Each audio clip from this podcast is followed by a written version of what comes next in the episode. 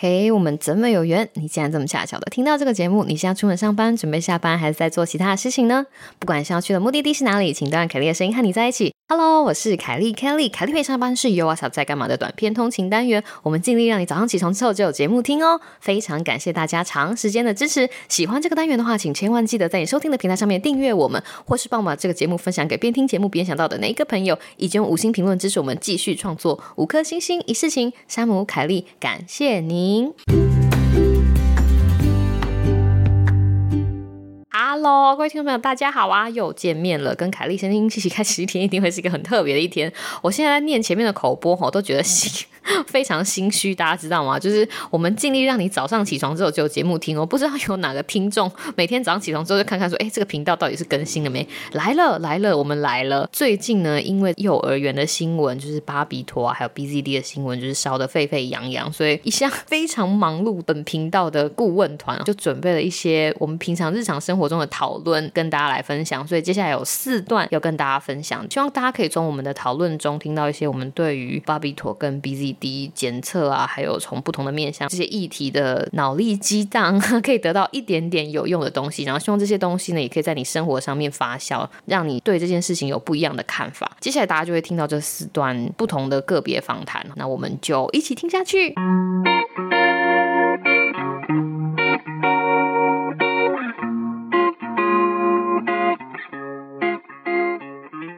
好，各位听众朋友，大家好。因为华三小三个博士真的太难凑了，所以我们今天就是线上找谁来，就跟大家来分享。我们先来欢迎佩勋。嗨，大家好。Hello，来聊一下最近那个巴比妥。你可以从化学家的角度来跟我们讲一下，你觉得这到底是一个什么样子的事情？我看都没有呢。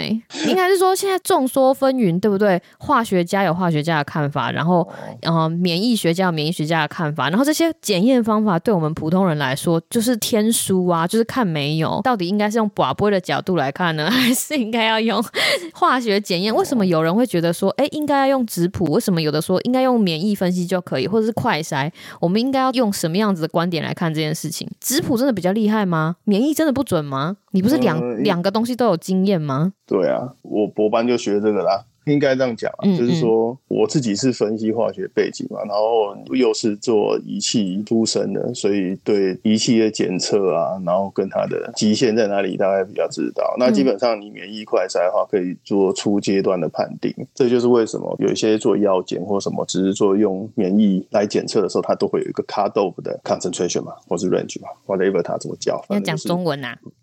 啊，好吧，就是有一个靶子还是什么范围，反正就是有一个值，你要超过。那个值呢，他就更加确认。像我们在美国是一样啊，就是说我们去公司上班之前都会有所谓的药检，看你有没有吸毒，有没有碰什么东西，然后基本上呢，他就会有一个 drug screen，就是说他把一个。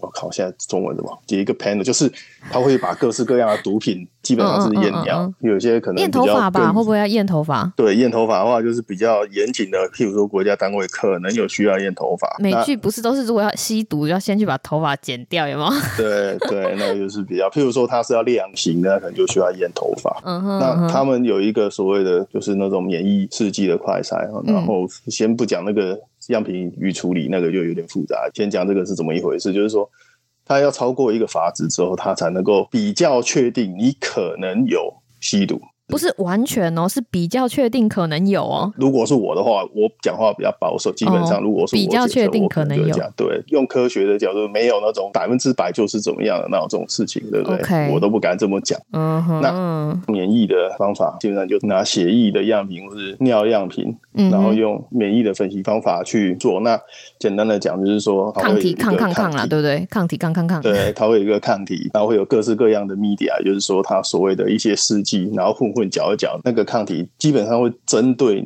你要的东西去 target，target 完之后再产生信号。所以其实感觉很像是通缉犯的照片，对不对？然后我们抗体就会认那个通缉犯的照片，想说啊，我只要看到这个东西，它就去粘上去。然后我们就看一下你血液里面这个通缉犯的浓度，那这样应该很准才对啊。跟嗯人脸辨识很像，嗯、你知道吗？人脸辨识，你的人脸，就是你刷到一个跟你长得很像的人，可能也是会开，嗯、大概是这个意思。这种方法大家比较容易听懂，可是实际上不是。那么回事，就像路上很多人看到宋慧乔，就会说啊，这看起来跟凯莉很像啊。可是其实之类的，可是其实你如果让我跟可以解锁你的 iPhone 密码，是，对对对对对。可是如果让我跟宋慧乔一起站在体重计上面，发现啊，宋慧乔才四十二公斤，就凯莉有五十二公斤，用 用体重就会发现他们不是了。所以是不是可以用体重这个东西来比喻一下质谱呢？就是分子量。对，质谱就是用分子量的方法。当然，它也会有一些更精细的质谱，基本上就是你打进去知道你的质量，然后呢，它也会把你分子本身把它切成，就是有点像打成碎片。嗯，那每一个碎片不是乱打，它会有一定的方式打成一样的一个碎片的一个模式。譬如说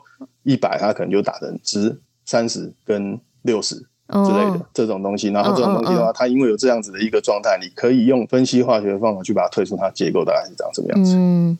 基本上，我们外国、美国的检验所基本上也是说，一个 screen 完超过它那个法值之后，嗯，他还是要用质谱去确认你到底是不是有。对啦，就是你如果要看这个人他到底是不是宋慧乔，或是宋慧乔那个类别的美女，除了用 那个 iPhone 去解锁你的手机之外，我们还要测量她的体重啊，还要测量她的这个身体组成啊，看看她的组成是不是真的是宋慧乔的组成，你才可以知道她是不是宋慧乔，是不是这样的意思？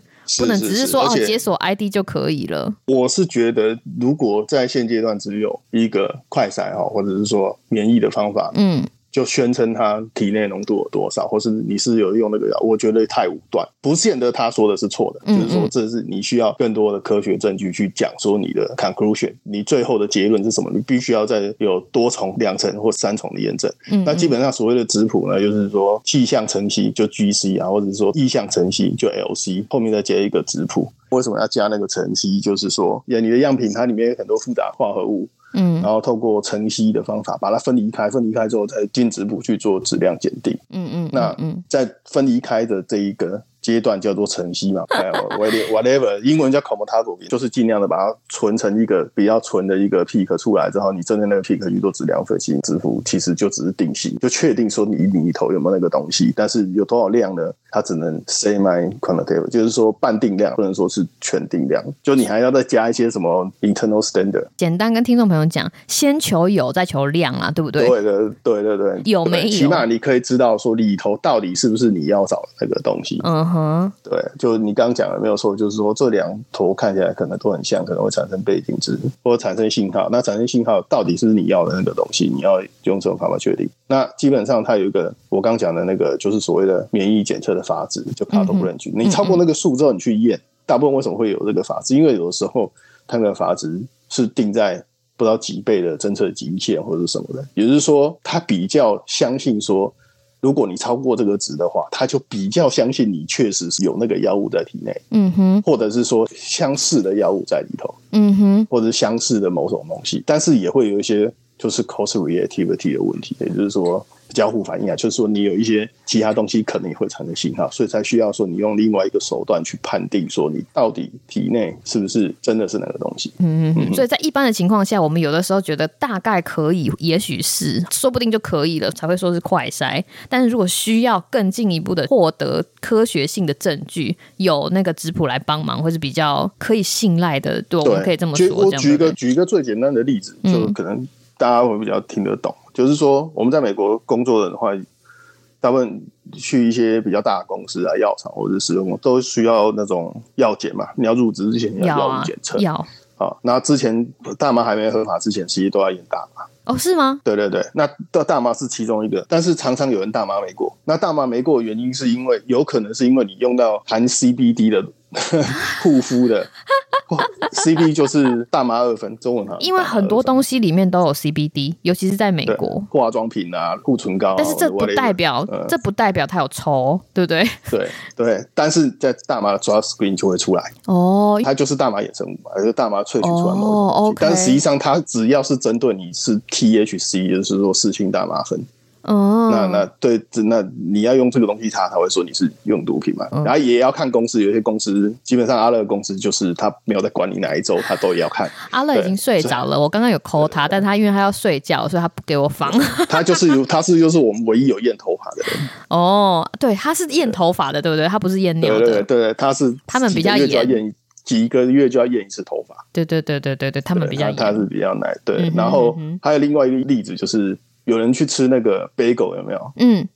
Bagel 不是会有 pop seed 有啊，那个东西有时候吃了就会产生罂粟花之类的那种鸦片就不会过，哦、所以那时候我们要去面试之前都会有学长姐交代不要去吃 bagel，、哦、上面是有那个，哦、但是我不确定是不是那个东西确实是会产生，因为我们只是听说是这样、嗯、会造成那个东西你 screen 以后会、嗯嗯、会会没过，那我们就尽量避免这种对对对对对对对这种瓜田李下的东西，我也没有真的去求证到底是不是会发生，那、嗯、我觉得还蛮合理，有可能会发生。嗯嗯嗯嗯，所以刚刚佩君讲的这个例子哈，听众朋友只是告诉。大家讲说，这世界上没有完美的检验方法，所有的东西都必须要其他的科学证据来支持，我们才可以下一个比较可信赖的结论，是不是这样讲？所以今天如果拿任何一个的检验方法来说，你看，就像质谱，它也有它的限制啊，不是说今天我们拿质谱来帮忙检测这个免疫方法是不是好的，就觉得哦，质谱就是一个黄金指标，没有质谱也有它的限制，就像刚刚佩君讲的，质谱的定量也没有某公这厉害，它不是很准，它不能很准。有的人 有一些质谱学家是觉得。会很准，可是对我们来说，基本上就是没那么准。有一好就没一好。黄金定律就是这世界上没有完全完美的东西，所以最好的方法其实都是交叉比对，然后才获得比较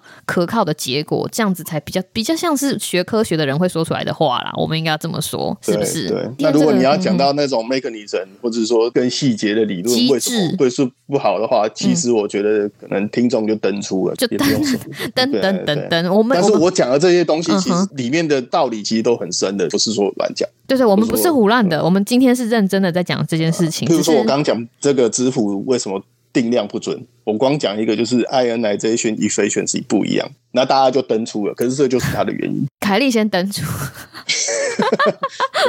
就 OK，那我们就稍微在这里，但是我们不是乱讲的，我们这个背后都会有理论根据来支持哈。这真的有希望再了解更多的听众朋友们，欢迎你私讯，好不好？我会把这个讯息原封不动的转给佩勋回答你。不过我觉得今天这样子的例子已经非常足够了哈，非常感谢佩勋在百忙之中哈 接受我们这个访问。如果有什么更新的细节，我们会再跟大家分享。谢谢佩勋，跟大家说再见喽，拜拜。拜拜。Thank you.